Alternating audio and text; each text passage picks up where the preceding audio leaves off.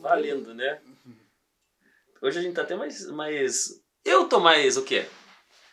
Você tem que estar mais Controlado. comedido. Não sei, até quando? calmo. Eu poderia começar com uma piada. É. Ah, César gosta de uma piada suja, César? Você que manda, chefe. Você que Você é o que dono manda. da casa. Eu não sei o que fazer depois dessa. Não, é assim. Quem manda aqui é o convidado. Ah, que e manda é melhor contar. você dizer, Matheus, não precisa, Então não Matheus, tá precisa, Matheus. Muito obrigado. É, Foi um é. prazer. Melhor. Eu vou soltar até o final. Não tem jeito. Ele não Isso vai a gente sabe. Ele não Isso vai a gente sabe. Isso a gente sabe. É uma hora de conversa, ele não consegue ficar mais que meia hora. Assim. Eu, eu fui diagnosticado com, diagnosticado com Tourette, então. Sabe o que é Tourette? Não. A Tourette é uma doença onde o cara não se controla, ele fala, solta palavrões, Hum. é, emite sons, fica fazendo. Foi mentira, não tem isso não, beleza? Mas vou achar que eu tinha. Vou achar que eu tinha. Mas é isso. Tem que fazer as honras hoje, né? Por favor. Vamos começar bonito hoje. Ó, hoje um convidado que a gente já chama há muito tempo. Já, várias Já, vezes a gente falou que ele ia vir aqui. Ó, Cezão, você vai ter que ir lá. Cezão vai ter que ir lá. Porque isso aqui é um dos caras que tem o quê? A reserva moral de todos os nossos amigos. Da Meu nossa turma, Deus. com certeza absoluta. A reserva moral, Ele, ele é uma reserva moral naturalmente. Na- cara. Naturalmente. Responsabilidade. Agora, no nosso grupo, no nosso meio de amigos, né? Mais ainda. Mais ainda. Porque daí você pode dar, por exemplo, vamos, dar um review aqui. Vamos, vamos dar um, um preview, na verdade. Samuel Martins, que é um cara. Vamos tentar pegar um mais alinhado visualmente falando. Samuel Martins, ele tem um alinhamento visual, tipo, não, Samuel é um cara sério. Quem viu o episódio do Samuel viu que não é bem assim. É um maluco. Você conhece Samuca, né? César é amigão um- também, né? Um lado negro. Eu tô, eu tô preocupado com ele. Eu tô preocupado com ele. Você tá preocupado com Não, ele? no bom sentido, cara. Eu, o Samuel é uma pessoa que eu tenho uma consideração muito grande. A gente conhece já de É. longos anos aí, não tanto quanto do Orlando, enfim, foram acadêmicos juntos e tudo mais. Eles foram namorados, né? Mas, Três cara, eu tô de veras preocupado com o meu amigo. Ele precisa ter algumas válvulas de escape, porque senão o bichinho vai entrar em parafuso. Leva ele mergulhar de novo, Zé. Ele precisa mergulhar. Ele precisa mergulhar. Mergulhar é uma atividade super bacana que conecta você à, à natureza e tudo mais, e é um- uma situação bem importante. O Samuca, o Samuca não funciona se entregando pro álcool só. Ele tem que ter um. É, Senão ele acaba com a vida dele. Não é, Samuel. Talvez a gente saiba pra quem vai os conselhos hoje É, já, talvez. ó, Eu não sei, não sei, não sei. Por favor. Vamos ver no final. Mas hoje o nosso convidado é nosso amigo, nossa reserva moral de nossa galera, Sou brother. que é o nosso parceiro, amigo César Menini. Muito obrigado por estar aqui nós hoje. Aí, grande Não, César Menini. tá aí, cara. satisfação, uma honra poder estar aqui. Realmente já havíamos conversado em outras oportunidades, né? E você sempre fala, não, vai lá, vai lá. E por alguma situação, inclusive a minha atividade profissional, né, que estava limitando um pouco aí a, a disponibilidade, mas estou muito feliz, muito contente, né, e muito agradecido acima de tudo da oportunidade que vocês estão dando, estão nos dando para bater um papo descontraído, legal, enfim. Fala uma vida, honra, né? falar um pouco da, um pouco de tudo, né? A gente já tava fazendo, dando spoiler lá, lá fora, né? Vocês dois já estavam conversando um papo, louco, né? né? É que é dois caras que quase não gostam de viajar, né? Não. Daí começa a contar, assim, né? Ó, porque naquele lugar é assim, no outro lugar é assim. E nós engatamos a conversa lá e esquecemos que tinha que vir gravar. Podiam ter falado tudo aqui. Talvez vocês não vejam essa parte, vai ter que fazer Não, uma vamos próxima falar, vamos falar, né? Não, Enfim, bora. oportunidades não faltarão. Então, fechou. Cezão, inclusive, uma curiosidade. Como é que faz, César? Co- Como é a vida de alguém, da sua profissão, até dia 31 de maio? Agora que o calendário mudou, até uns anos atrás, era, até alguns anos, era sempre o 31 de março, né? Não, 31 de abril. 30 né? de abril, 30 de Como é abril. que é a vida do coitado, do, do guerreiro, do contador, do cara que mexe com contabilidade? Olha, é uma situação curiosa, eu diria. Obviamente que somos muito gratos, né? Porque é uma receita, indiscutivelmente, que ajuda demais o escritório e viabiliza muitos projetos da gente, investimento, etc e tal. Contudo, é um tanto quanto sofrido, eu diria, né? Porque até mesmo um cliente me ligou e falou assim: "Ah, mas agora eu- você tem mais tempo". Eu falei: "Não, indiscutivelmente eu tenho mais tempo". Por um lado, e um ponto de vista. No outro ponto de vista, alongou meu sofrimento, né? Então tem os dois pontos de vista Porque aí. o brasileiro também deixa tudo por última hora. Né? É, e eu vim desde o começo de março, inclusive solicitando aos clientes, olha, por favor, né, quanto antes trouxer melhor. É uma questão que se eventualmente precisar de mais um documento, você tem tempo hábil para correr. E a questão da multa, né? Então teve algumas situações lá que eu falei assim, olha, não tem problema, você pode me mandar os, 49 do segundo tempo, mas se acontecer uma multa, ela é sua. Então eu não posso fazer nada, né? Eu tenho que ter tempo útil, não, tempo hábil para poder fazer as declarações e tudo mais. Mas esse ano foi um bom ano, não, não, não posso negar. Vai ajudar bastante a nossa empresa como um todo. Sou muito grato a todos aqueles que optaram em fazer conosco né? É. a declaração de imposto de renda. Sou muito grato porque nos ajuda demais. Empresa familiar, né?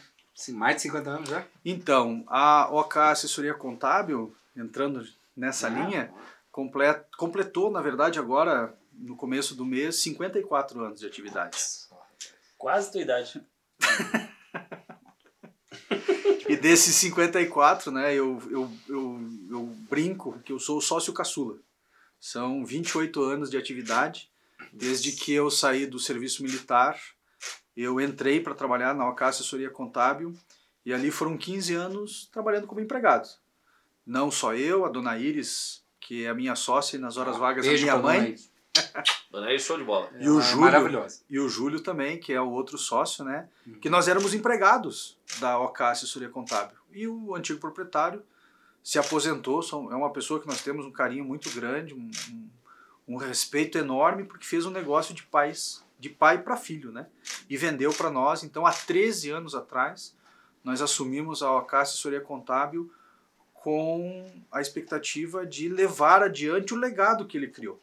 Porque uhum. é, a preocupação dele era, ok, como vai ficar o, o cliente Mateus, como vai ficar o cliente Orlando nessa, neste contexto?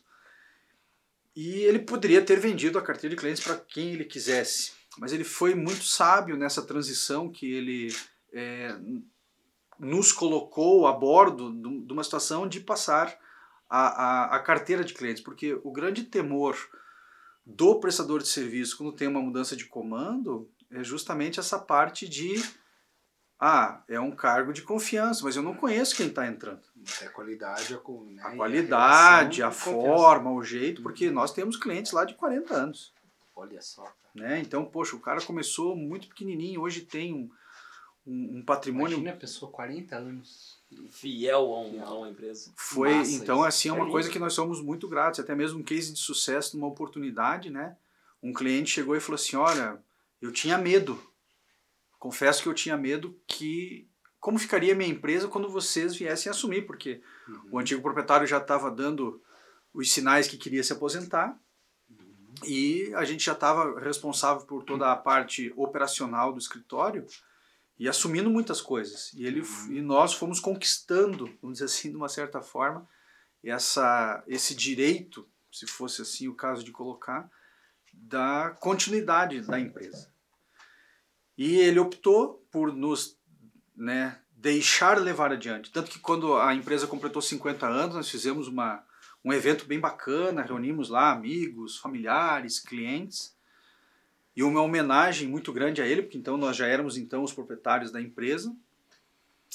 E deixamos muito claro para clientes, amigos e todos os demais que a gente quer no mínimo mais 50 anos, né? Então, graças a Deus, eu só tenho a agradecer isso, uma coisa por demais importante, ajudou na minha vida pessoal, na minha vida profissional, todo o meu desenvolvimento é dentro dessa empresa e hoje nós temos uma equipe muito bacana, que tem dado um suporte bem legal né, para nós, porque sozinho ninguém faz nada. Né? Não. Então eu tenho um time que, olha, em especial nesses últimos dois anos, provaram mais ainda né, que são pessoas do mais alto calibre e que compõem uma equipe que está levando sim adiante a, a questão de poder ajudar as pessoas. Eu vejo muito nesse contexto, porque é um cargo de confiança. Como a gente pode ajudar, a gente pode derrubar.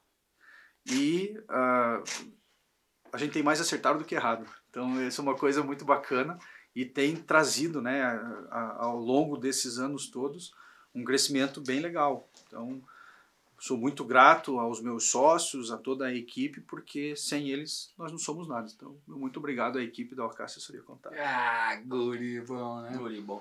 esse cara, além de competente, né, contador que é, é um baita de um líder, né? Sempre eu tá conheci ali... ele sendo líder, na verdade, é, inclusive de, do nosso grupo que a gente participava, uhum. né? Uhum. Ah, inclusive tá lá, ó, com o pinzinho ali, ó. Não larga. Ele, ele, cara, ele, isso é uma coisa interessante. Você foi uma das pessoas que, enquanto eu entrei no BNI, a gente sempre cita o BNI, que não dá pra não citar porque todo mundo veio praticamente É da onde são as raízes. São nossas raízes de amizade hoje. Minha, muito do meu, meu ciclo de amizade de hoje é do BNI. Né? Sou muito grato por isso tudo. É, mas é interessante que uma das pessoas que me motivou a ficar e ver como era interessante foi o César, por causa Pô, que ele levava de uma forma tão disciplinada a coisa. E eu sou um cara que eu corro atrás de disciplina, porque eu naturalmente sou desorganizado. Sempre falei isso pra você, eu acho, eu já tinha falado no passado. Conversa. Mas sempre fui desorganizado, o Orlando sabe também. Então, você entra num lugar onde empresários estão reunidos. E o líder que tá ali na- no momento, ele que era presidente, inclusive na época, você vê o cara levando uma linha assim de, cara, perfeição, de clareza, de. de. sabe, de didática tão bem feita que você fala, pô, cara, que legal. É, você se empolga, é- tá, né? O César, é, você, você manja muito de pessoas, né, cara? Você consegue fazer esse alinhamento de todo mundo. Sim. Né? Quando a gente brinca de reserva moral, dessas coisas, é muito disso, né? O César é o cara que, que acaba Tô ficando sem jeito. unindo a turma aí e tudo mais. E é legal, né, cara? E se, se for pra começar a conversar, igual você falou do serviço militar, acho legal você falar um pouquinho daqui a pouco sobre isso também. É. Essa questão de disciplina que o Matheus estava falando e tudo, vem também muito Vem, dessa, Vem, dessa época da tua vida, né? vem, vem. Na verdade, até mandar um abraço pro Leônidas, né? Ele tinha comentado Olha que eu vibro, não sei o que e tal. Ó, Léo. É, é. Filho da égua. Tinham que cortar metade do episódio de tanta baixaria que ele falou. Enfim, né? Ele Filho comentou a questão de vibrar e sim, cara, eu sou muito grato ao Exército Brasileiro porque foi uma instituição que trouxe lições que em nenhuma escola você ia aprender. A questão da convivência, a questão do patriotismo, a questão de honrar as cores da nossa bandeira, situação que hoje está muito em evidência, obviamente, mas é uma coisa que me mexe muito. Por exemplo, até havíamos comentado, né? A, a minha primeira viagem ao exterior, junto com a Angélica, minha esposa, Beijo É. pra é, Nós, Angélica. é, nós fomos para o Egito. E no retorno, quando o comandante da aeronave anunciou que nós estávamos no espaço aéreo brasileiro, eu chorei, cara. Eu chorei porque eu estava muito feliz de poder voltar para o nosso amado Brasil. Então foi, um, foi uma situação assim que foi espontâneo. Uhum. Foi uma coisa que eu falei assim, ah, aí tal. Na verdade, é curioso, porque é, a gente nunca tinha saído do Brasil, né? E foi uma oportunidade incrível que foi a- a- essa viagem, culturalmente falando, cara, foi uma viagem magnífica. Mas o voltar para o nosso Brasil foi muito engraçado, porque daí a gente chegou em Guarulhos, aí a menina da imigração, né, bom dia, e eu, bom dia, tudo bem, como é que você tá lá? Até se assustou, assim, né? O que que houve? Não, é que eu tava viajando e escutar, né, a, o- a nossa língua, estar no nosso Imagina país. Você dias no Egito lá, os caras, né? Mas enfim, foi uma viagem muito Massa. bacana, né? Uma oportunidade que nós fomos fazer um mergulho. Na verdade, ficamos a bordo de uma embarcação lá durante 10 dias mergulhando no Mar Vermelho, né? Então foi, um- foi uma oportunidade muito legal, assim. E uma primeira viagem internacional. Então foi legal. E mergulho é um hobby, né, que você curte pra caramba e, Olha, e você já foi em alguns lugares legais, hein? olha, sou é. muito grato também, né? Os boletos estão caindo ainda, estão pagando aí, mas enfim, são oportunidades ímpar, né? Situações que eh, não se pode deixar de aproveitar. Então, sim, de fato, né? Conhecemos eh, essa primeira viagem já foi algo assim que jamais, né? Um, um colega, inclusive do, do grupo de, de, de- do, do grupo, enfim, que estava lá, ele ele parou assim, cara, você se deu conta de onde a gente tá? Vocês dormiam no barco lá? Sim, Quantos, sim. quantos dias ficaram? Nós ficamos 10 dias. Dez dias. É, é, uma, é, uma, é uma viagem própria para mergulhadores. Na verdade, você fica a bordo de um iate. Esse iate que nós fomos, ele era para 16 mergulhadores. Nossa, é grande pra caramba. É, 16 mergulhadores. E é, a tripulação, acho que eram. Esse barco eram 12 ou 14 pessoas. Caramba, 30? Pelo- É, é. É, cara, é um. É uma experiência muito bacana para quem curte a questão do mergulho, inclusive esse ano eu completo 30 anos né, de mergulhador, já de, de atividade. Desses 30 eu trabalhei 16 anos com mergulho, paralelo à profissão de contador. Mais tempo que eu tava vindo de idade, viu? Você era instrutor, né? Você... Fui. Durante 11 anos eu trabalhei como instrutor. É, eu, eu iniciei então em outubro de 92 a atividade de mergulho, sempre aqui em Curitiba, e desde a da, da minha formação do, do, do básico até o instrutor, todo, todos na mesma escola. E, cara, sou muito grato a tudo isso que eu tive também, a oportunidade de vivenciar lá, né? Ajudar pessoas a superarem limites. É uma situação que isso não tem lugar que vai te ensinar né? Você é, né, passar uma situação algum problema embaixo da água lá, você é, é, e até mesmo antes de entrar na água, né? Porque É. numa oportunidade tem um episódio muito interessante que um casal e mais era um era um casal e mais dois rapazes e duas moças, uma coisa assim. E aí você tem que fazer um teste de aquacidade, ver se a pessoa tem uma certa intimidade com a água. Não precisa ser um exímio nadador, mas você precisa se defender, vamos dizer assim, né? E aí, nesse teste de aquacidade que a gente faz, você avalia qual é a situação. Muito bem. Aí, óbvio, numa piscina, saiu nadando, saiu o outro nadando, saiu o marido da mulher nadando e ela fica na borda da piscina. Aí eu falo assim, moça, você precisa Nada. nadar. Continue a nada. Daí ela, eu não sei nadar, eu tenho medo de colocar a cabeça embaixo d'água e eu tô fazendo o curso que meu marido quer. E pasmem, não é difícil de acontecer. Isso seja o homem com a mulher e seja a mulher com o homem. Falei, olha, eu vim fazer o curso, vai fazer também. Aí eu olho para a moça e penso comigo, aqueles eternos segundos de silêncio, eu falo assim, Tá. Ok, acho que você deve ir lá na secretaria da escola, pegar o teu dinheiro de volta e vai embora, porque se você tá nessa condição aqui, Meu quase Deus. que obrigada, o que que eu posso fazer para te ajudar? Mas isso eu só pensei. Aí eu olhei para ela e falei assim: Fulana, mas tem um pouquinho assim dentro de você que, que, que quer mergulhar? Vontade. Daí ela falou assim: não, um pouquinho assim não, mas um pouquinho assim tem. Rapaz do céu, daí eu falei assim: é esse pouquinho que a gente precisa. Oi, motivador. Né? Eu falei assim: é esse pouquinho que a gente precisa e se você quiser a gente vai te ajudar. Obviamente que a escola tinha muito mais instrutores, não só eu, né? Eu estava responsável por aquela turma. E aí cheguei na escola e falei assim, gente, nós temos um perfil de pessoa assim, assim, assim, né? Cara, e isso no curso de instrutor que eu fiz não tinha. Sei lá da onde que eu Nunca tinha tirei. vivenciado, Não, né? nunca tinha vivenciado. Óbvio, situações, as mais variadas, simula assim, enquanto você está treinando e tal, mas o dia a dia é o dia a dia. Uhum. Enfim. Ela precisou de muito mais aulas e foi se desenvolvendo cada vez mais. Ela gostou da atividade de mergulho, Olha. entrou numa escola de natação, se aprofundou, né? Porque o curso básico de mergulho é só a porta de entrada. Aí você abre um leque de opções. No, mergulho noturno, profundo, navegação, fotografia, mergulho de- com roupa seca, né? Que é para água gelada, mergulho de embarcação, de orientação, de naufrágio, cara, espeleologia, tem um mundo de opções, Caraca, né? É uma educação continuada muito grande. Caramba. E aí, nesse contexto, e lá em 2011, eu sou muito grato aos meus sócios, inclusive, que viabilizaram uma ida minha para trabalhar em Fernando de Noronha, como instrutor de mergulho. Nossa, Ah, é um Deus. dos melhores lugares. né? Mundialmente falando, Uhum. inclusive, né? O mundo vem para mergulhar em Fernando de Noronha. Por isso que é um turismo caro lá também, né? Não é um destino barato, não. O Cleitão tava lá essa semana, inclusive. Tava, né?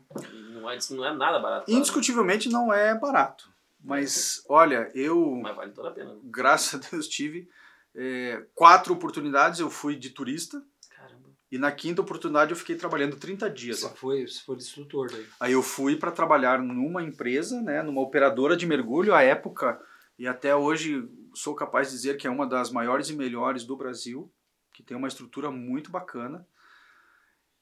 E eu já entro no detalhe da relação, mas enfim, falando da, do caso da mulher em específico, a escola de mergulho a qual eu trabalhava aqui em Curitiba organizou uma excursão. E no curso estava a mulher Olha. e o marido, porque eles foram se desenvolvendo cada vez mais né, no, na atividade e eles estavam na excursão. E aí, lá, como é um parque marinho, ele é dividido grupos de oito pessoas para dois instrutores ou guias de mergulho. Um, que é o, a pessoa que mais conhece o, o site de mergulho que nós estamos fazendo, o ponto de mergulho, é o que abre o grupo, buscando as coisas bacanas, diferentes para você é, curtir cada vez mais, enfim. E tem um outro que vai cuidando. Então, um vai embaixo, abrindo o grupo, e o outro fica mais em cima, contando, né? Um, dois, três, quatro, Não cinco, perder seis, ninguém. sete, oito. É, para não perder ninguém, justamente. Aí oito, sete. Cadê o oito? Pá. Cadê o oito? Cadê o oito? Aí você olha pra cima, o oito tá aqui em cima. Eu digo, "Uh, não perdi ninguém hoje. Caraca. Já perdeu alguém? Já perdeu alguém? Não, graças a Deus não, nunca. Mas enfim, aí em determinado momento eu sinalizo, né, pra essa moça, tudo bem? E ela olha pra mim e sinaliza, tudo bem. Cara, veio a primeira aula da piscina na Sim. cabeça. Eu subi no barco, bicho, eu tava em prantos. Eu sou muito emotivo, enfim. Tava chorando, cara, de uma alegria, de uma realização. E ela, né, enfim, tanto eu quanto ela éramos conhecedores da história, né? E, poxa, Deus parabéns pra ela, fiquei muito orgulhoso. Então, isso é uma das coisas assim, cara, que não tem dinheiro que paga. Que massa. Ajudar as pessoas, né? Esse foi um dos exemplos, teve outros não tão quanto tanto quanto esse, mas enfim, foram oportunidades assim que o cara lá em cima colocou na minha mão, falou assim: "Não, você vai ajudar essa pessoa aqui". E não só eu, né? Teve toda uma equipe por trás, porque ela precisou de muito mais aulas, mas foi uma atividade muito bacana. Cara, é engraçado isso, né? Porque a gente tem uma figura do, do César muito é, polida, linear, né? de toda a disciplina que você tem. E isso é uma característica de uma pessoa realmente muito racional. Que eu acho que com certeza você é. Mas você falando agora e mostrando esse lado emocional é muito interessante, né? Ah, mas Como é, é que um mix uma coisa é você ser disciplinado, né? Ter, ter uma ordenação, fazer as coisas, enfim. O César é um excelente exemplo nesse ponto. Mas outra coisa é o coração bom, né, cara? É. É uma pessoa boa, né? Muito E- obrigado. E isso é, vem de família, né? Dona Iris, que a gente falou agora há pouco também, né? Encontrei com ela esses tempos atrás, né? Faz um mês, mais ou Uhum, menos, né? Que a uhum. gente foi no, na reunião, fazia muito tempo que eu não via ela. Ah, lá no Beni, é verdade. Aham.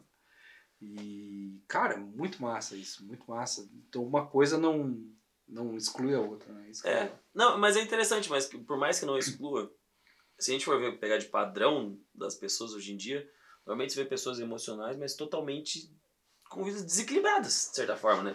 Tem o emocional elevado, mas a vida não, não, tem, uma, não tem uma disciplina, não tem um, não tem um norte, é uma pessoa que você não consegue entender pra onde vai. E é interessante ver isso. Tem emocional, mas é totalmente. como dá pra ser os dois? Dá É. pra ser. E é raro esse exemplo, mas tem gente que acha que não dá. Por exemplo, tem pessoas emocionais, como o César é e está se mostrando agora aqui, que falam, não, é impossível, porque eu sou muito emocional, porque eu me pego pelo coração e aí eu não consigo resolver as coisas. Não, tá, resolveu. Resolve, né? E, e você sempre foi muito disciplinado nessa parte? Como é, ou uma coisa que, tipo, claro, foi a influência do exército, acho que é muito grande.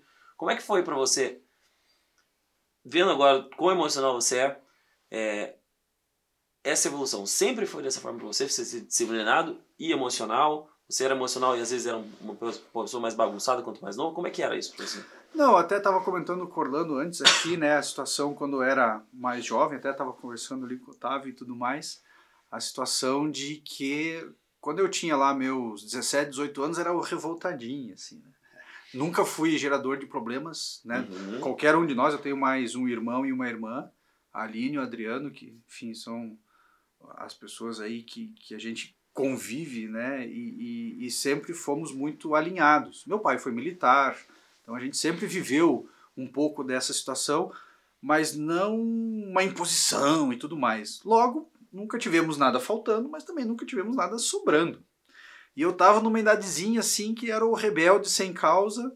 E, cara, foi uma semana de quartel. Eu voltei para casa emocionado, porque que bom que eu tenho uma casa que bom que eu tenho as minhas coisas, que eu tenho o pai ou a mãe que ajudam, a família que está aqui para estar à disposição, porque lá foi virado né, o sistema completamente diferente. Era a hora para isso, era a organização para aquilo, era a situação. E, assim, tem uma coisa muito importante que o, a, a caserna traz para você, assim, graças a Deus, pelo menos no meu ponto de vista, aqueles que entram tortos acabam se endireitando. A maioria. Tem uns que não tem jeito. Acaba sendo torto, tenta torto, ser mais torto ainda.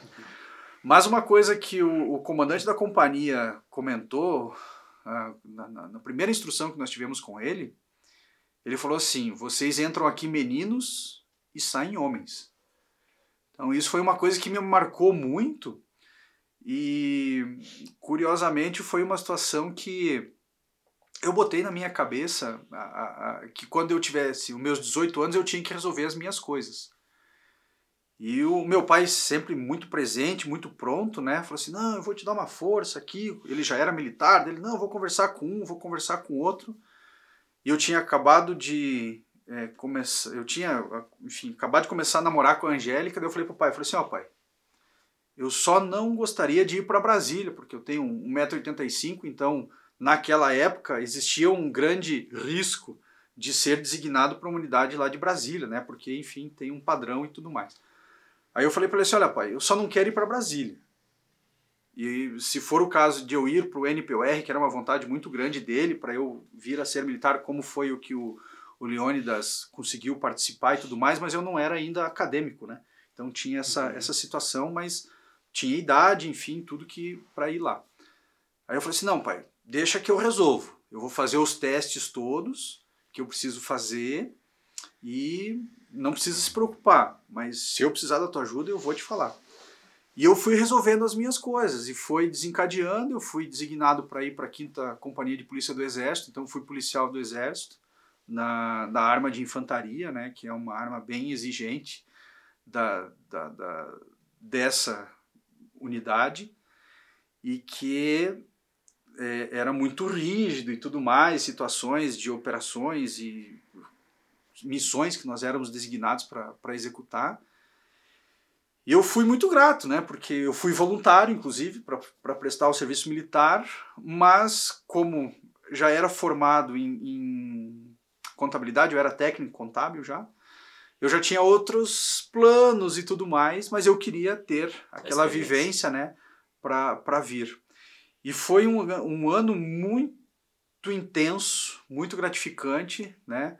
Eu fui atleta, junto de uma equipe né, de revezamento de, de, de, uma competição muito tradicional que tem aqui em Curitiba, que é a Corrida do Facho, onde as unidades militares competem, tem convidados também, tem civis e tudo mais, geralmente ali na, na Semana do Exército, alguma coisa assim, comemoração.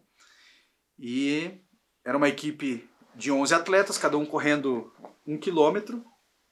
E em 93, então, no ano que eu servi, nós nos preparamos intensamente e viemos a ganhar né, a corrida, então sou muito grato também aos treinadores que, que foram à época, toda a equipe que, que, que também é, ajudou, porque eu fiz o meu quilômetro, né? Inclusive o meu quilômetro eu perdi. Eu fiz um quilômetro em 2 minutos e 35 segundos na época, Caralho. que era um tempo muito forte, Nossa. mas eu acabei não conseguindo êxito no meu quilômetro. Logo, com o meu desempenho, eu ajudei a equipe. Uhum. Né? E do sexto quilômetro em diante, nós assumimos a liderança e ganhamos ali com uma distância, acho que deu uns 400 metros mais ou menos de, de diferença. Foi muito da, da estratégia, né? Do Quantos são? 11. 11? 11 atletas. 11 quilômetros? 11 quilômetros. Que da hora, mano. É, e aí a gente, cara, treinamos muito. Tanto que até mesmo eu, uh, além né, de ter ajudado a equipe a ganhar, apesar dessa situação, eu, eu sou muito orgulhoso nisso, porque foi então o troféu Cidade de Curitiba, né? Curitiba estava fazendo 300 anos de aniversário naquele ano. E tem uma placa lá de bronze na, na quinta companhia de polícia do exército alusiva ao troféu Cidade de Curitiba. Tem o nome da equipe, tem o meu nome gravado lá para a eternidade. É isso. E também fui o melhor atleta da equipe, né? Então foi uma, uma satisfação muito grande, assim, que uma realização, né? Até mesmo eu acredito que se a gente tivesse perdido aquela corrida, seria uma frustração muito grande. Mas, dado o empenho de todos, nós galgamos êxito ali e foi, nossa, uma realização Cara, muito um grande. Em dois minutos. Os caras corriam puxado, né? Corriam com Cara, ódio é no que coração, assim, né? eu, eu corro, né? Você sabe disso. Sim, eu sim, curto claro. fazer minhas corridinhas, cara. Cara, Também. é... é- Vou te falar, irmão. Correu com ódio no coração, César. Que isso? Não, muito pelo contrário, Com com, muita coração. vontade, né? muita vontade, porque a gente ia ganhar três dias de dispensa. Olha lá. Eu tô falando? Tá namoro novo ainda com a gente, né? Uma tô boa- três era uma- dias. Era uma boa Olha lá. motivação. Tá, Você tá vendo, Tavinho? tá parecendo o Romário quando tava no Barcelona, né? Olha lá o Romário. né? Sabe a história do Romário, né? No Barcelona. É, era na época, acho que era carnaval, Isso. Brasil, alguma coisa assim. E o Romário Uma chegou. das e- poucas histórias que É. eu sei de futebol aí, né? O Romário chegou pro, pro Cruyff, que era o técnico Sim, dele sim. no Barcelona, e falou: Ó, professor, o negócio é o seguinte, eu, eu vou passar o carnaval do Brasil. E ele, não, pô, Romário, os caras têm jogo aí e tal, como é, que- como é que eu vou ter que dispensar? E ficaram naquela e Negociação, tal, sei lá. Uma- e tinha jogo no final de semana, não lembro se era contra o Real Madrid, era um. Era um jogo grande. forte. Era um jogo forte. Ele falou: ó, o negócio é o seguinte, professor, se eu fizer dois gols no primeiro tempo, eu posso ir e tal pro, pro, pro intervalo? E o Cruyff virou Eram três gols. três gols. Três gols. Três. Três. Era três, era número dois, verdade. Tá. O senhor me dispensa? Tá bom. Tá bom. Tá bom. Três gols no primeiro tempo. O que aconteceu? Três gols. Em 20 e poucos minutos. Não, e acabou. Saíram pro intervalo, diz que ele entrando já, tomando banho e tal, seu mano falou, não, professor, já tá certo, você Tá não certo, combinou comigo. Inclusive eu tô com a passagem comprada. Já, Ah. já tô indo, meu voo daqui a pouco eu não posso mais ficar aqui. Ele pediu substituição, na verdade, no primeiro tempo. né? Eu não sou, eu Só- não sou o Romário, mas eu tenho uma história parecida, inclusive enquanto era atleta, né? É, também Não esse bastou ano. um, cara. É, nesse, nesse ano, é, enfim, já participava de um grupo folclórico de dança italiana. Capitão Brasil, não é Capitão América. né? É verdade, você participa do folclore, fala um pouco Isso, disso. vou Muito falar. massa. Então, eu entrei no grupo folclórico em 91. Oi, Então, esse ano a gente completa 31 anos de atividade de grupo folclórico. 31, você já tá? 31. Olha, minha idade, velho. E aí, Quase. Quase minha idade. tava dentro do saco do teu pai. Não, Não, eu tenho 32, velho. Já, tava, já tinha saído. Otavinho não. Otavinho não. Otavinho era mais. Eu ia nascer ainda. Otavinho tem 22, né? Vou fazer mentira. e aí é, ficou acertada uma apresentação em São Paulo para o grupo. Aí eu cheguei pro, pro nosso responsável lá pela parte de dança. Eu falei assim, fulano, eu vou tentar vir, porque eu tenho que arrumar a dispensa lá no quartel, porque vai ser difícil. Aí eu fui e conversei com o treinador, um sargento, né? Falei assim, sargento, olha, tem uma, uma viagem assim, duas semanas antes da corrida, que era uma apresentação, e eu já dançava, fazia várias posições, enfim, no, no grupo folclórico de, de dança. E eu falei assim, olha, eu vou tentar vir, mas não sei se eu consigo. Aí conversei com o treinador, ele falou assim, olha, só depende de você. Se o teu tempo lá tiver assim, você vai conseguir a dispensa. Porque daí tinha que conversar com um, conversar com o outro, né? Pedir as autorizações, liberações e tudo mais. Não é, ah, vou viajar, beleza? Não, tem que ter por escrito lá, enfim, uma série Uma de responsabilidades. É, uma série de responsabilidades. Eu falei, só, só depende de você. Meu amigo, depois daquele dia, era, enfim, Por cara... isso que ele fez dois minutos no quilômetro. Não, e pasmem, a viagem foi cancelada uma semana Ah, antes. sério? Uma semana antes da nossa viagem, né? Acontecer a apresentação lá em São Paulo, foi cancelada a viagem. Mas, cara, eu não reclamo nem um pouco. O cara lá em cima sabe o que faz. E eu acho que, óbvio, como eu disse, teve todo o empenho da equipe, mas é, eu acho que eu contribuí mais ainda, entende? Aham. E porque tinha uma situação, mas o, o cara lá em cima sabia que não ia rolar, mas tinha que ter o empenho para chegar num, num resultado Sim. positivo que a gente tinha, né? Acabou acelerando. Então, né, o preparo foi muito mais intenso, toda a situação, porque o folclore é uma coisa que, bom, já fazem 31 anos que a gente participa, tanto eu quanto a Angélica, né, as meninas, agora inclusive vamos nos apresentar juntos no grande auditório Teatro Guaíra, será uma, uma emoção ímpar, né, Olá, mais uma. Não, não vou poder. Bem, tô trabalhando agora, né? de Enfim. entendeu? A gente arruma Você testado trata- pra ele. Não, vamos. Você trata de Hã? Você trata de mim pra vocês dois. Um monte de história inspiradora aí que os caras conseguiram dispensa. É, Ah, agora um eu acho dia, que- pô, agora tem um brother motivo. Lá vai Agora tem um italiano, motivo. cara. Ô, Vai. Luizão, dispensa o rapaz aí. joga uma meta pra ele bater lá, Luizão. É, joga uma meta de, de vídeos aí, Luizão. Não é vida, é vender como mesmo. Vamos lá.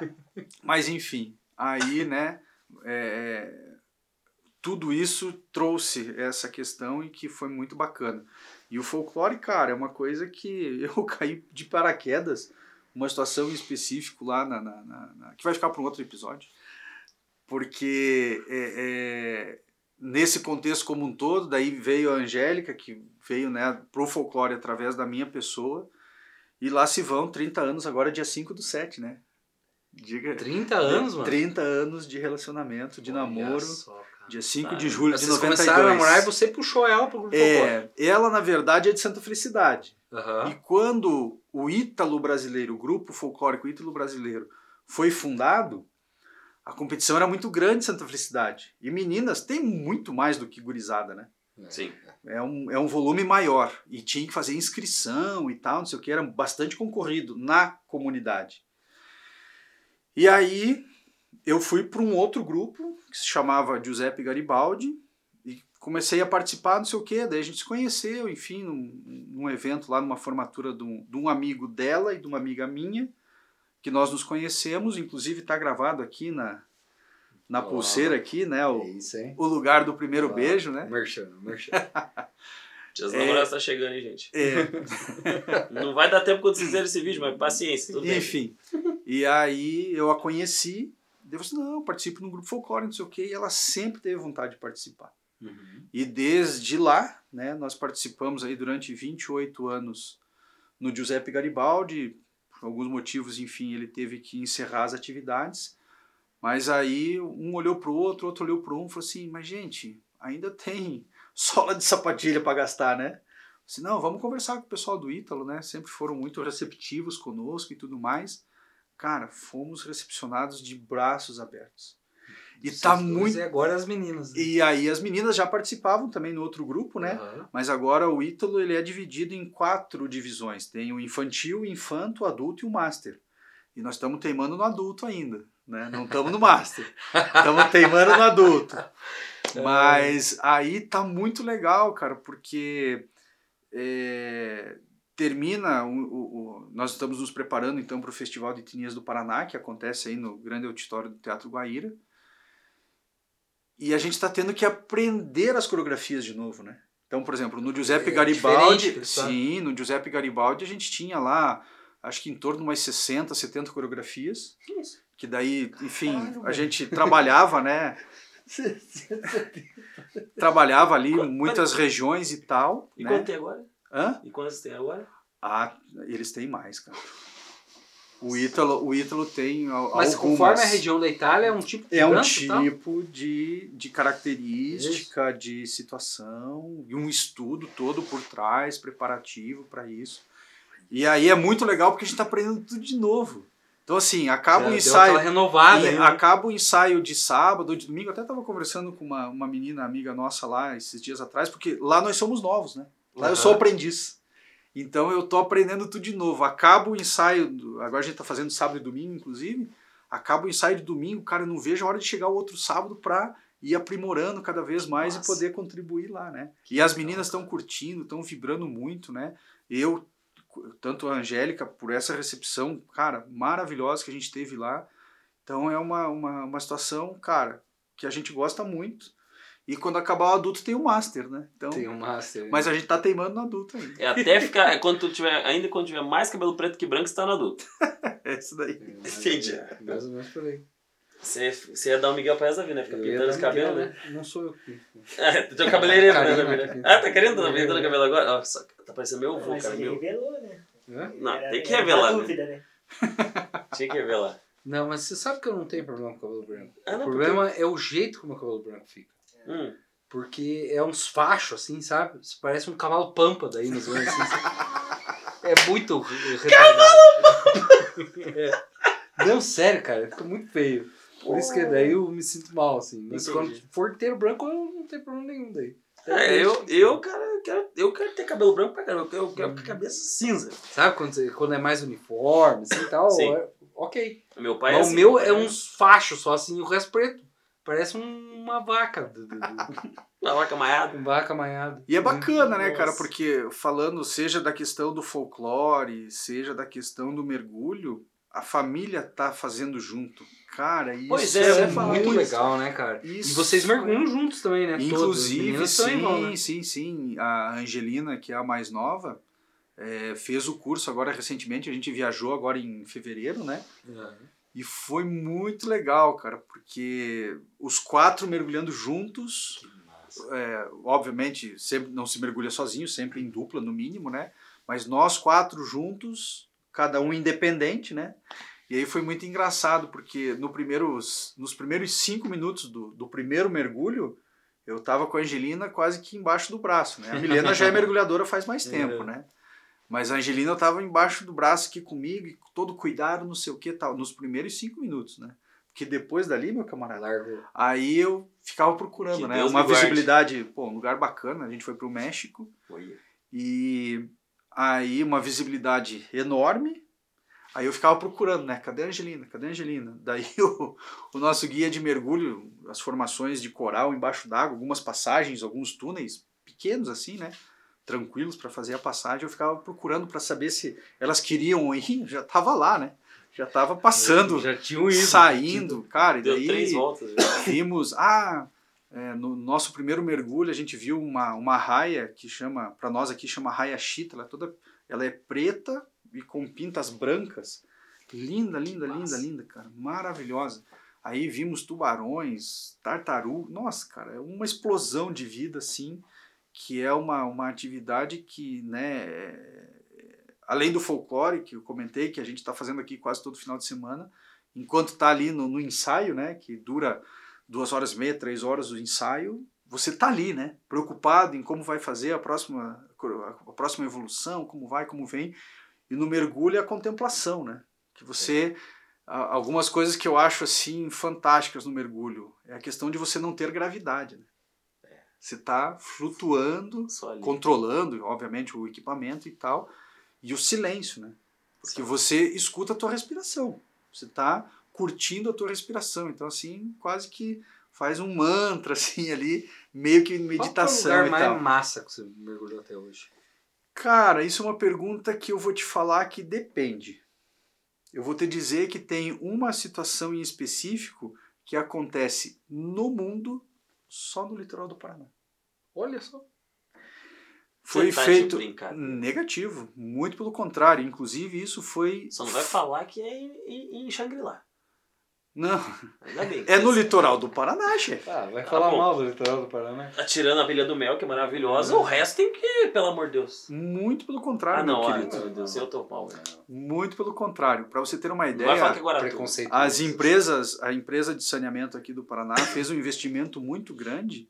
E, inclusive, nas últimas três temporadas do Brasil, é o único litoral que tem comprovada a melhor balneabilidade do Brasil. É Sério é balneabilidade? É a condição da água. Sério?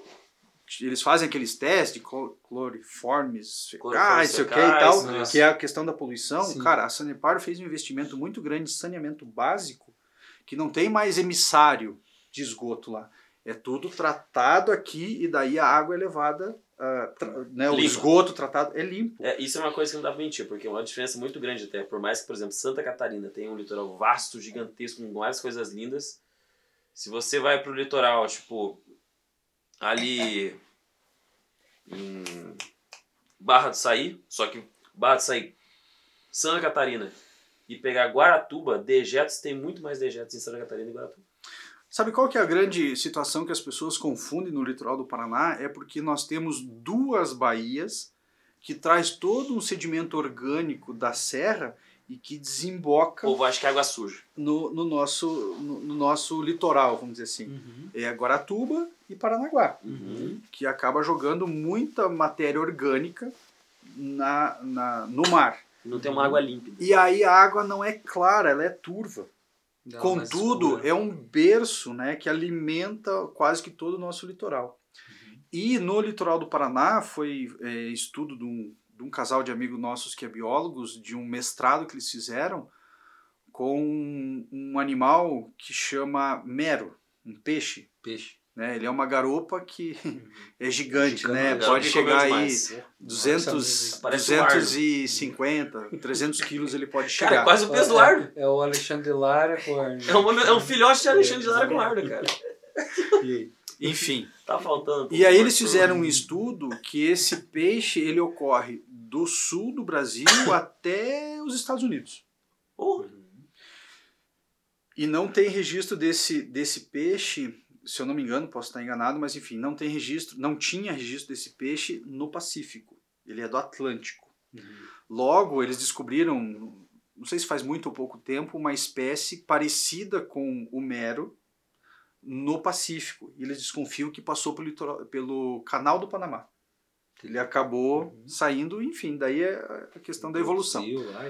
Logo, no eh, litoral do Paraná, em determinada época do ano, existe uma aglomeração muito grande desses animais. caramba. Que é o Que lance soa- do mergulho Que só acontece aqui. Ah, Que que lugar que fica? Cara, na verdade, assim, a Federal do Paraná tem o projeto de Recifes Artificiais Marinhos. E a escola que eu fazia parte de mergulho era parceira desse projeto. E nós fazíamos mergulhos nesses lugares logo eh, monitorados.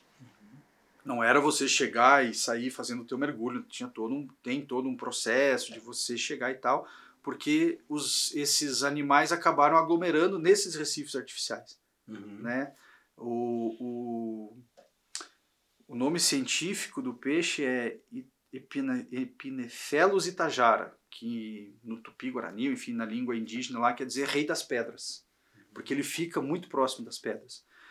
E à medida que foram lançados esses recifes artificiais marinhos, isso faz bastante tempo, acabou aglomerando esses animais aqui. Uhum. Então, assim, tem em outros lugares? Tem, isso. tem em outros lugares, quantidade muito grande e tal, mas eles, nessa pesquisa que fizeram, chegaram a essa conclusão, que a concentração que tem numa determinada época do ano, especial do ca- acasalamento, acaba que ocorre com muita frequência aqui. Então, por exemplo, teve um mergulho que nós fizemos, e tem gravado isso, tinha 21 meros Nossa. numa balsa afundada, né? Cara, e bicho grande, né? Então, é isso que eu ia te falar. Depende. Agora, vamos falar de bicho grande, por exemplo, né? Animais de grande porte.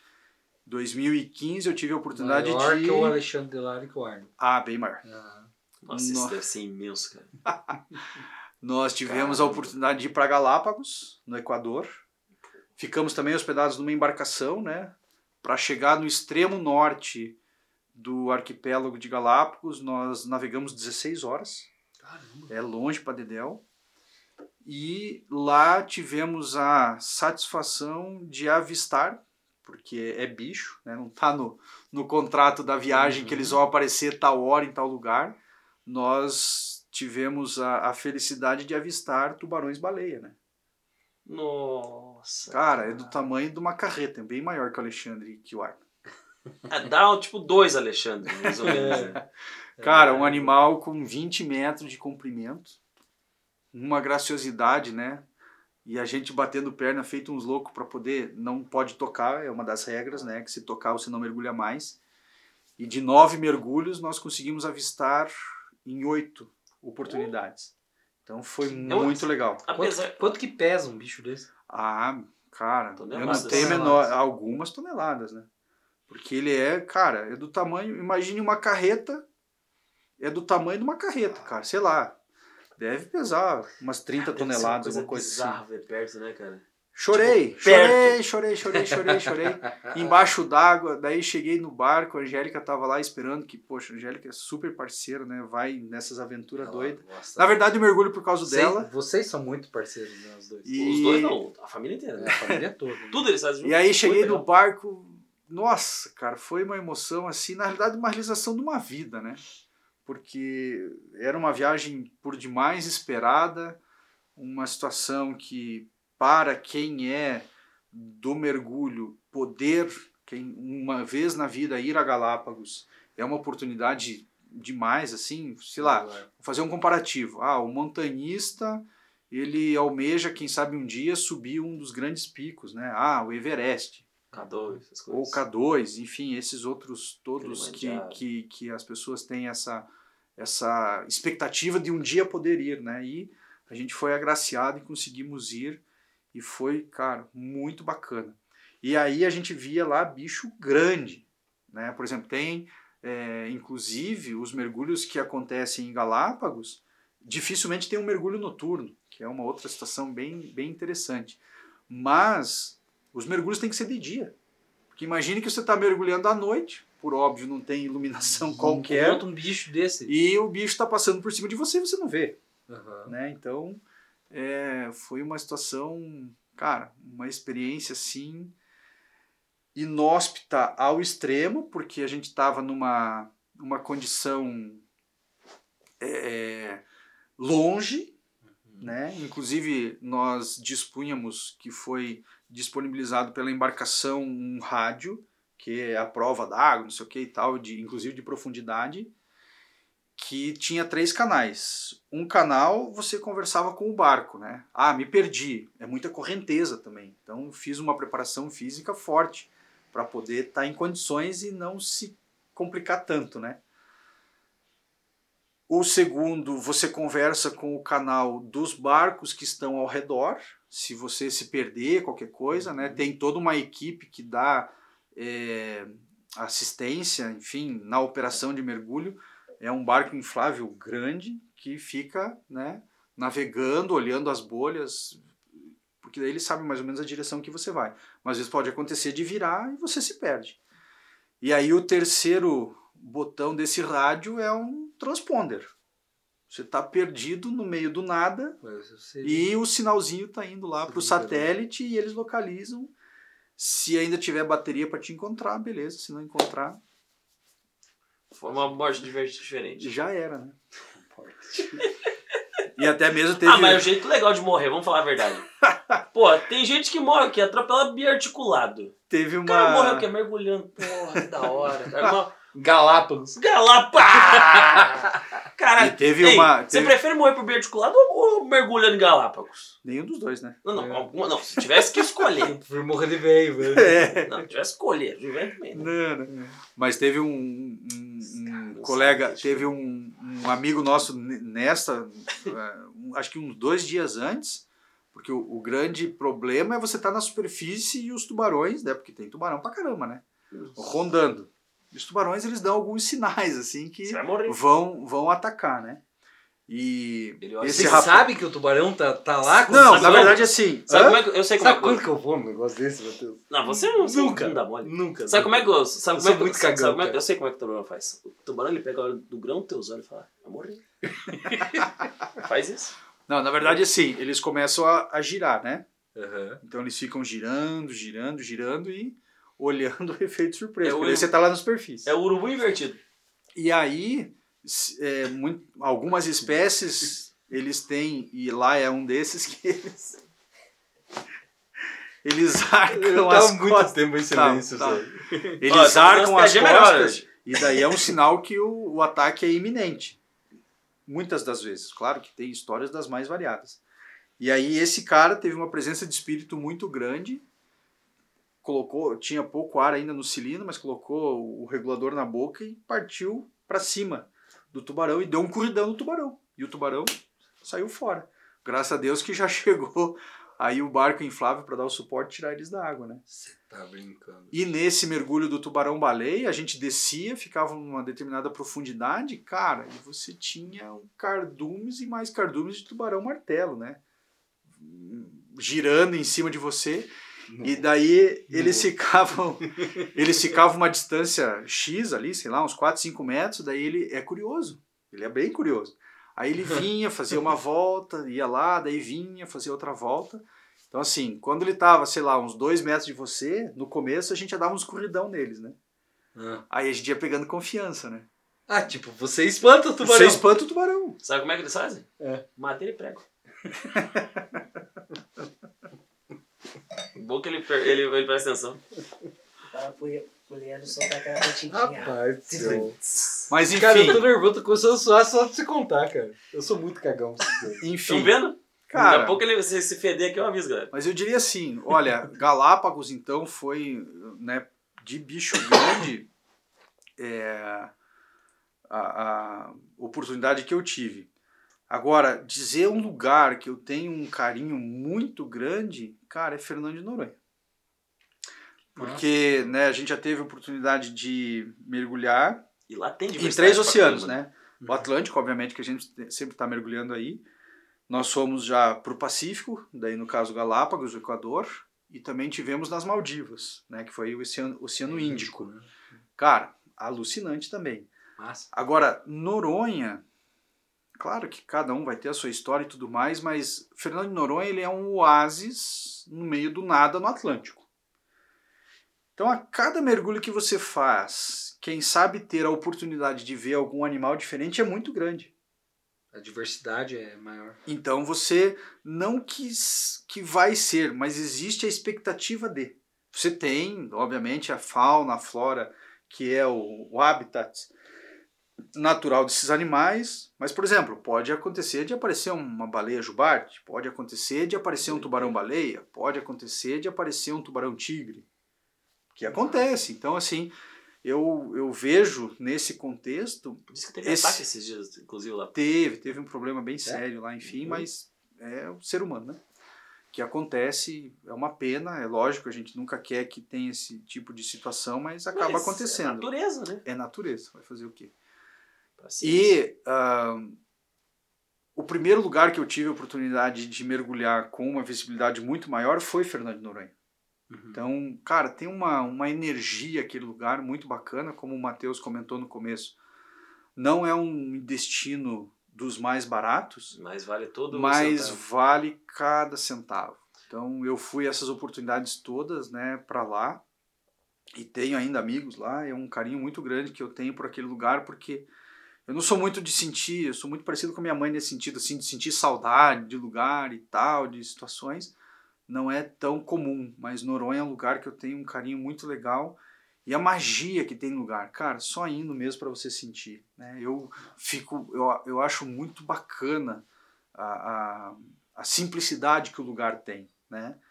Óbvio que enquanto passeio, né? Trabalho é uma situação um pouco diferente. Trabalho vai ser em qualquer lugar, óbvio, muito bacana, gratificante e tudo mais, mas é trabalho, né? Então, como eu comentei um pouquinho antes lá, na oportunidade que eu fui, eu, cara, minha rotina começava às 5 e 15 da manhã e ia parar às 11 horas da noite. Com, quando tinha almoço, Puxa 30, braço. 40 minutos, né? Eu fui, Puxa num, eu fui num, numa época de alta temporada, inclusive de estrangeiros. Então, assim, cara, de manhã era ir, separar todos os equipamentos lá no lugar onde tem à disposição dos clientes, né? A gente recebia a planilha com o controle da operação do dia seguinte, já fazia todo o esquema de separação dos equipamentos e tal. Cara, e de manhã era colocar para a carretinha do trator que puxa a, a carreta de cilindros, era 150 cilindros, né?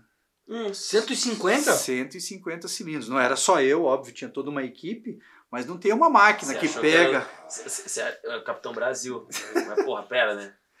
Que Pera. isso. E aí Cê- é cê no tá braço. maluco. Tá Né? achando- Porque daí a gente Quantos tira. quilos pesa, cara? Cada Tá achando- cilindro cheio pesa 22 O quilos. Orlando tá achando que é é Marvel a vida agora. Ah, Orlando. que isso. Eu fiz uma preparação física bem intensa para me ferrar menos. Dois meses. E dois meses, um ano e porrada.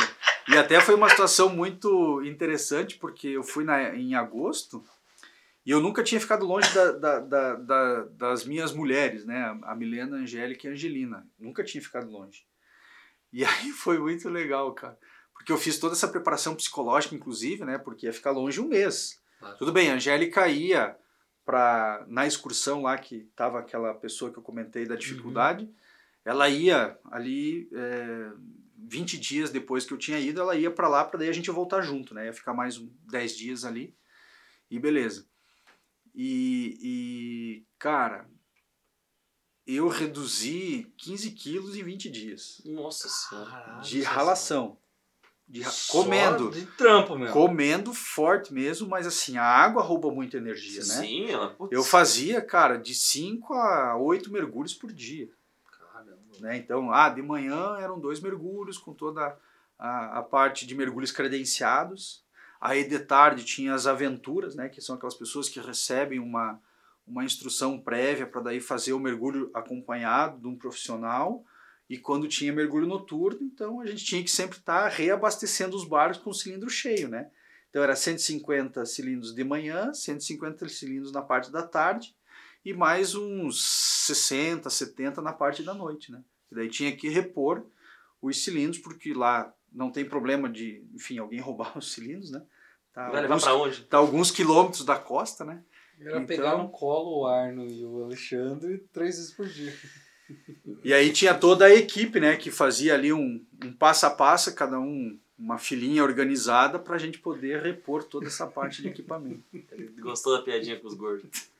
Uma coisa que é engraçada, da minha ignorância, né? Porque nunca fui para Fernando de Noronha. Porque você é ignorante. Também. É, é um grande fato do ignorante é ser ignorante. É. Mas é, eu sempre tive a dimensão, quando eu pensava, por exemplo, Fernando de Noronha em distância da costa brasileira, eu pensava, tipo, Ilha do Mel, Ilha do Campeche, que é tipo. Pertinho. Próximo. Quando o Cleiton me falou essa semana, ah não, de barco é 24 horas. Eu, quê?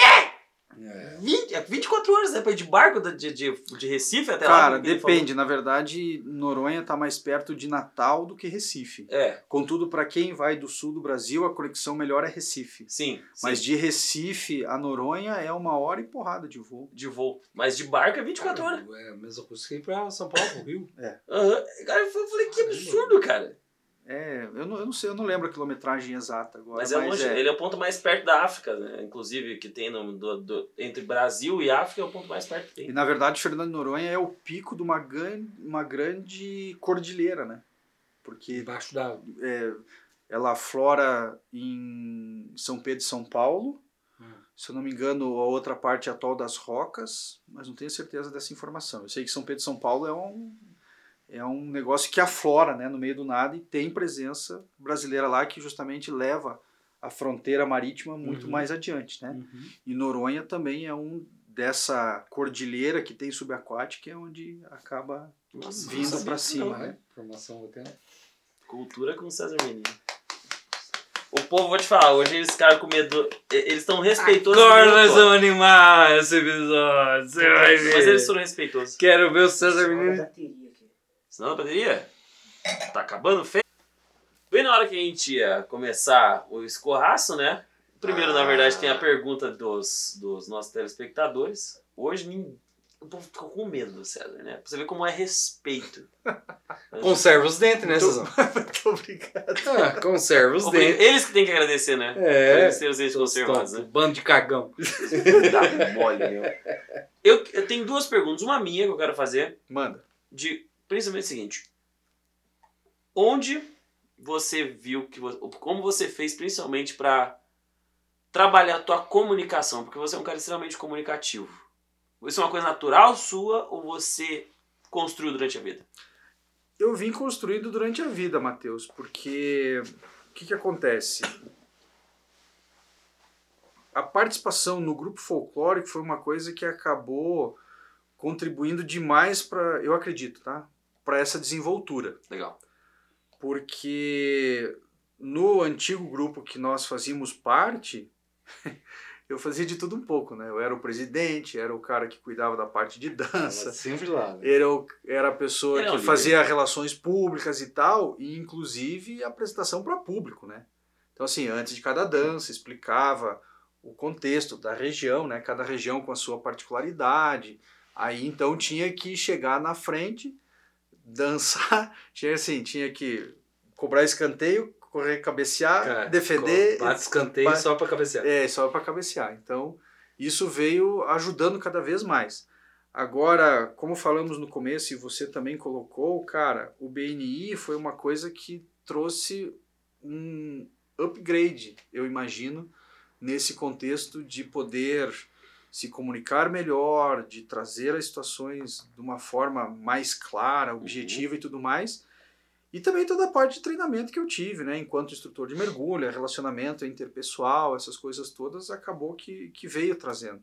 Mas eu acho que a, a vida acabou levando a ter uma comunicação cada vez melhor. E você aproveitou essa oportunidade e botou isso em a ferro Na verdade, assim, a gente está aprendendo a cada dia, né? É. Uma oportunidade como essa aqui, de você se comunicar e trazer e conversar, claro que é muito prazeroso, né? Contar histórias é uma coisa, assim, muito legal e que a comunicação acaba fluindo. Sim. Mas a, a vida acabou, sim, contribuindo, né? Juntando de tudo um pouquinho dessa história, cada vez melhor essa comunicação, assim. Que massa. Que da hora. É interessante pensar nisso, né? Porque eu vejo por mim. Sempre fui extrovertido, sempre foi fácil pra, eu- pra eu falar. Só que, pô, eu acho que, por exemplo, extrovertido não tem. Ah, pô, o cara já consegue falar com todo mundo. Mas eu tenho um problema muito grande. A minha extroversão tem, uma, tem, um, tem um efeito inverso. Eu sou muito, muito solto, muito desbocado, né? A ponto de falar mais do que deveria muitas vezes. Você? Óbvio, Não, né? Não. E eu tenho aprendido muito. Nunca percebi isso. Nunca, Você né? percebeu também? Não, é cretinos pra caramba, né, cara? Mas eu te, o próprio BNI me ensina muito a ter mais noção, cara. É, porque na verdade a comunicação é você saber pausar e a assertividade que o César falou, né? É. Você ir no ponto. Eu, inclusive, o nosso próximo convidado, que é o Galo, semana que vem, tá sendo, vai vai... vir? vir. Não, e eu cometi mais uma com ele essa semana. Vou deixar pra contar no próximo episódio. Ah, cara, é fogo, né? É fogo. O cara é diretor consultor do nosso grupo. Aí ele perguntando as coisas e tal, semana passada, cara, eu dei uma no meio, do nada, no meio da fila. Eu falei, cara, tô aprendendo. O Alex tem sido um grande professor de como não ficar. Você não tem noção. pai. Coitado, Alex. Coitado. Mas isso aí mas é muito vida é uma construção, né? Essa, Indiscutivelmente. Somos eternos. aprendendo cada vez, né? Pega um pouquinho ali, um pouquinho aqui ao longo dos anos. Somos eternos aprendizes, É. né? Concordo. Então, seja na, na vida como um todo e aproveitar as oportunidades. Eu acho Sim. que é uma situação bem legal de, por mais que seja chato de repente uma situação, você olhar o que de bom aquilo tem para te trazer, né? Eu acho que não é nem só. Tem muita gente que fala pela a humildade de saber que errou. Eu acho não. É a noção de saber que errou, admitir, pronto, vamos fazer um negócio melhor daqui pra frente. Cara, isso é uma coisa que eu não tenho o menor problema. Eu também não, cara. Se eventualmente com- cometo algum tipo de situação, não tenho vergonha de chegar, pedir desculpas, olha, foi mal, aconteceu. Cara, a gente não erra porque quer. Cara, cada, cada história de sucesso tem um caminhão de cagada por trás dessa Uhum. história. Essa é a grande verdade. Então, o fato de acontecer alguma outra situação, né, e, e- e ter a humildade de falar assim, olha, me desculpe, vou buscar melhorar para não acontecer mais isso e tudo mais, é uma coisa que eu encaro com maior naturalidade, É isso aí. né, e aprendo. Olha que aconteceu a situação aqui, meu, vamos aprender com o erro, para que não aconteça de novo e assim cada vez melhor. Pior coisa é você fazer a besteira e ainda, tipo, ficar, ah, mas sabe o que é, sabe o que que é, mas não, tipo, pô, Não. beleza, errei, cara. Pronto, vamos. Uma, uma coisa que eu tenho na, na ruminando. minha vida como um todo e situações até mesmo com os clientes, cara, o papo é reto. Não tem que fazer curva. Se eu errei, me desculpe, vamos buscar consertar aqui, fazer da melhor forma possível. Não somos perfeitos, né? Sim. Infelizmente, na minha profissão como contador, curiosamente, é uma profissão que, não só a minha, obviamente, como outras tantas, mas nós não temos o direito de errar. É. Mas, Mas, quando vocês trabalham Com acontece exatidão, né? quando acontece alguma outra situação, encaro de frente a situação, olha, me desculpe, aconteceu aqui um problema, vamos resolver e é resolvido e segue, Tudo certo. beleza. É isso aí. Show de bola. e Muito a bem. outra pergunta, Matheus? Agora outra pergunta de Ah, Arnobá. Mas, deu- mas deu uma de engraçadinha ainda. É. essa- sabe essas piadinhas bobas? Ele perguntou assim, já que você é contador, conte uma história engraçada da sua profissão. Olha que, que piadinha, né? O Arno, filho da puta. Todo apaixonado. Agora, É agora eu vou Arno. apaixonado. É um namoro novo. Oh, né? que legal. É. Uma história engraçada da minha profissão. Cara, tem. Tem uma situação que foi muito curiosa, né? Hum. Eu acho engraçado porque, é, seja advogados, sejam contadores, as pessoas pensam que você sabe tudo ou que você resolve tudo. Aí, numa bela oportunidade, a resolve? dona Iris. Uma Não boa resolve. parte a gente resolve, Ah, mas é. outras nem tanto. Tem algumas que eu vou acabar de. Só- vou só falar do aqui. sul do mundo. assim, do- da, da zona do Equador pra baixo a gente resolve. Pra A cima, dona Iris atendeu o telefone de uma determinada cliente. Ah, pois não, ah, não, gostaria de saber aqui da situação do empregado e tal. Ela passou as informações e tudo mais. Aí, quando estava quase terminando a ligação, né? ela, a moça do outro lado, a cliente, né, fala assim: Dona Iris, mas tem como a senhora passar o- a ligação lá pro banco, não sei o quê? Porque eu não tô conseguindo falar com ele, a senhora não tem como passar o telefone lá pra. Caramba. O povo tá achando que é a mesma coisa? Meu Deus. Né? Então, assim, Caramba. é uma situação que, enfim, outra, outra questão recentemente que aconteceu também, um cliente lá, olha, porque daí eu tô aqui no internet bank, não sei o que e tal, e não tá funcionando. Eu falei assim, ok, eu não sou nem correntista desse banco, como é que eu vou saber? Putz, se, fosse é que- mesmo com o meu, tu dava uma, uma né? Ó, se fosse o, que eu sou correntista, ainda conseguiria, mas, cara, então, É assim, são situações dessa natureza Puta. que eles imaginam que você sabe tudo, que você resolve tudo. É tipo, é tipo quando o velho vem pedir pro filho: Ô filho!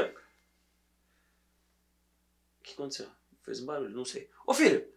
Ajuda o pai aqui a mexer no negócio. Que você sabe mexendo com o meu com o filho, às vezes nem sabe o que tá falando. Tipo, eu tava meti- mexendo num programa novo lá que ele viu, ou o cara, velho vai mexendo no site pornô. E quer que o filho saiba. Aí o filho não sabe mexer. Daí, Pô, mas não sabe nada de informática aqui também. É, é- é a mesma coisa, cara. Como tem gente que é meio perdida, né? Cara, tem. E olha, Meu é Deus, muito, é muito, mas eu podia ficar a noite inteira falando dessas histórias curiosas que acontecem no mundo do, do- do Nossa, escritório Dá contábil. pra escrever um livro. Dá. Dá, né? Tinha que fazer um, um, um- programa no YouTube. Casos de contador. Ia ser bom. Ia ser ótimo. Muito bem, a gente chegou naquele momento agora que essa, o Orlando ele entra num orgasmo, cara. Ele fica louco, porque ele não, não tem de vida sexual mais na vida dele por ser casado.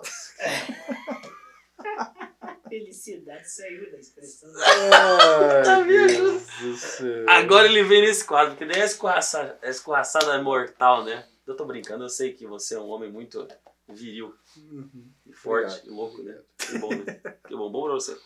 E pra sua esposa. Uhum. Esse, sua mulher, digníssima. Muito obrigado. Chegou a hora que a gente tem que o quê? Dar conselhos pros nossos amigos, né? Que, o conclave foi feito pra quê? Pros nossos amigos, né? A gente tem Ah, um, a gente um motivo. Para os nossos brothers. Pro brother. A gente tá aqui por quê? Pra falar da vida dos nossos brothers, Sim. entre os nossos brothers, e xingar os nossos entrevista brothers. os nossos brothers. A gente fala mal dos nossos brothers. Tudo em nome do quê? Da alegria É. e, do, e do descarrego da tristeza da nossa da vida. Isso aí. César Menino. Você tem a sua missão do quê? É, então assim, você tem que, primeiro, tem que sair da posição de Lorde agora. Uh, O caramba. conselho tem que ser, sabe, tipo carrinhos, dois pés no peito. Assim, Meu, cara, né? É mais ou menos desse. É, tipo, chutar joelho do cara, assim. É. Cara, Aí você pode escolher. Traza por trás, se quiser. tá? E, e aí você escolhe agora um de nossos digníssimos amigos pra você dar um conselho e nós vamos poder tentar ajudar também, né? Não, com certeza, né? cara, mas na real, eu falei no começo e de fato, e, é difícil, porque vocês me pegaram numa situação delicada. Contudo, eu tô preocupado Não, com meu amigo Samuel. Ser Não, Lorde. eu tô preocupado com Vai meu no amigo pau. Samuel. Cara, Samuel. Samuel, você Samuel. tem que voltar a mergulhar, chefe. O que, que você acha que ele pode fazer com a vida dele? Cara, eu vejo assim, como eu tinha comentado aqui com vocês, eu acredito que uma válvula de escape é sempre de mais importante. E ele tá muito paizão, cara. Larga do álcool, Samuel! Daqui a pouco ele vai começar a usar droga. Eu tenho medo do, do Samuel Não, começar a usar não, droga. Não, ele, ele gosta de hobby, né? Daqui a pouco ele acha um hobby. Eu, eu acho que o nosso amigo lá precisa voltar a mergulhar para dar uma desestressada e tudo mais. Tá é vendo? uma válvula Samuel? de escape. Né? Eu fiquei preocupado com ele aí, a gente teve uma conversa e tal. Vixe. E, rapaz, volte a mergulhar, que eu acho que vai ser um baita é, oportunidade que você vai ter para cara, para se desapegar um pouco, né? Isso, álcool não pandemia- é hobby, cara. A pandemia, a pandemia nos trouxe muitas limitações e Eu adoro poder com o Samuel. Enfim. A pandemia trouxe algumas limitações pra gente, cara, que tá complicando a vida da, da turma Ah, aí. viu? Ó, né? Não se entrega pro arco, filho. Ai, coitado do meu amigo. Vai, Matheus. Adoro ele. Manda um recadinho. Primeiro você ser, ser amigo dele. Eu já dei uns três, quatro Mas recados não, mas aqui. dá um mais agora só do Tá. seu, né? Samuel, alcoolismo não é hobby. Tadinho do Samuel. Não faz isso com ele, cara. Ai, Ah, mua, te amo, Samuca. Só não vai pra uma coisa mais pesada, tipo escutar um CD, por exemplo, do Bon Jovi, tá? Tudo tem Um limite. Bon É Jovi? uma bosta? Bon Tá louco. Ah, o Matheus é chato, cara. O Matheus tem mau gosto pra música. Ah, é. Aí ele, sabe? Mau gosto tem quem gosta de Bon Jovi. Ou pior, não começa a escutar Paralama do Sucesso. Aí é muito Você sabe o que eu acho? Você deve ter sido feito ao som do Bon Jovi. Daí você tem essa birra. É. Acho que não. É. Não é verdade, Tavinho? Cara, Paralamas do Sucesso. É uma merda. A Albert Não, mas sua bosta nenhuma. é bosta nenhuma. Vou dar um conselho pro Matheus. Matheus, melhora isso, cara. Eu gosto de Metallica, bicho. Não, tudo Pô, bem. Eu, ai, eu Tá, também mas- gosto. Mas Metallica, Paralama eu do gosto de Sucesso é Paralamas. muito ruim, não dá. Gosto de Não. Bon Jovi. Não, cara, não, velho. Não dá, velho. Não dá. É que ele é da uma outra geração. Ah, é, é Nutella. Nutelinha. Ele não Nutelinha. tá preparado. Nutelinha. Porra, Não tá Led preparado. Zeppelin, Metallica, tanta coisa Mas boa. então, eu gosto. Nem o Bon Jovi gosta de. Gosto escutar. também, cara. Ah, É. não Jovi gosta. Vocês já viram o vídeo dele no O casamento? conselho pro Samuel virou pro Vocês vocês já viram o vídeo dele no casamento? Já viram o vídeo do casamento Sim. Cara, ele tá puto. Ele não quer mais cantar. Ele- o povo cantando, ele fica, "Pô, que merda, nem eu gosto, nem eu mais gosto de escutar minha música, velho. Não, é massa. Não. É um inferno. ele- Olha, a cara, olha os olhos dele, ele não tá feliz ali. Ele só queria Ah, curtir o casamento. Ele só tava, queria caralho, eu quero-. Eu quero Mas me afogar mas- aqui, ó. Tá, ele queria o trago. ver? A música é ruim por causa Ah, disso? né? merda. Não, já era antes, não dá. César. Tanto que ele foi lá cantar. O, o Matheus é novo Então ainda, cara tem que puta, aprender. vou Tem, que ver. tem que aprender muito. Não, Ele é novo, ele é novo. Ele é novo, ele tem que aprender. Ele aprende. Ele deveria ter ido pro exército. É, é piá criado na sombra, sabe? Criado por vó tal, essas coisas. Cara, é foda, né? Mas é tão ruim que até um amigo meu, uma vez, eu, eu É. fui mostrar um clipe. Eu falei, bicho, olha que massa esse clipe. Ele ficou puto comigo. Eu falei, mas por que, que você não gostou? É que eu sou cego. Boa noite a vocês. Tava Até a semana que vem, É, Cezinha. Muito obrigado, viu? E eu Muito que agradeço Obrigado, obrigado mais uma vez satisfação. A oportunidade, um prazer estar aqui com vocês. Cara, foi demais Foi. a conversa, cara. Foi. Cara, muita Curti. história bacana. De Tem. tudo. Acho que de tudo. César, você sabe que eu gosto demais de você, né? Recíproca César é um cara que todo ano no meu aniversário eu sei uma pessoa que vai me ligar. Eu- Às vezes eu tenho dúvida da minha mãe, que às vezes ela esquece. Tadinho. Mas- eh, Tadinho, tadinho da mãe, né? Mas o Cezão é aquele cara que liga. E é um cara, assim, nota 10, que a gente tem o privilégio Ele me liga também. de, de, de conviver Nem meus parentes me ligam. semanalmente com ele, né? De estar sempre com ele, ter essa amizade, ser um pai bom, né? Ter uma Muito família obrigado. maravilhosa, tua mãe é sensacional. E a gente tá muito feliz que você veio aqui hoje, cara. De Eu verdade, também. assim. Confesso que fiquei muito lisonjeado e honrado com o convite. caralho, né, cara? É um E é uma oportunidade, uma oportunidade legal, né, de a gente poder contar as histórias, né? Porque é, se ficar guardado só pra gente, cara, que contribuição eu dei? Sei lá, de repente tô ajudando alguém aí, alguma coisa. Isso é legado, né? E é, é uma, como a uma gente situação lembra. bacana. Mas Concordo. de coração mesmo, obrigado ao Otávio também aí que tá no, no suporte aí pra gente, né? Uma satisfação muito grande. Ele tem E- cara de ponta, ponta esquerda de time pequeno. né? tem, né? Mas Real enfim, Madrid. cara, Tipo, olha, Madrid. sempre que vocês precisarem, eu estarei à disposição. Que irmão, obrigado, cara. De verdade. Valeu, Cezão. Meus queridos, Até semana que vem. Samuel, Alexandre, para de beber. É Alexandre, o próximo é tu. Galo, vem, Galo! A hora vai chegar! Fala galera aí que curte o canal Conclave. A gente quer agradecer aqui o nosso grande patrocinador, Instituto Arnobá, o nosso querido advogado e nosso amigo Arnobá, que nos apoia desde o início aqui, faz um trabalho muito bacana difundindo o direito do trabalho, seja para jovens advogados, seja para jovens empreendedores. Então, por favor, tá aqui embaixo o arroba Instituto Arnobá, segue lá e aprende muito sobre legislação trabalhista, o que você pode levar disso para sua empresa e para sua vida. Valeu? Se você ainda não se inscreveu no canal do Conclave, por favor, faça isso agora. Se inscreva aqui, ajude a crescer esse canal e também curta as nossas redes sociais. E, claro, compartilhe esse episódio com um amigo seu. Tchau!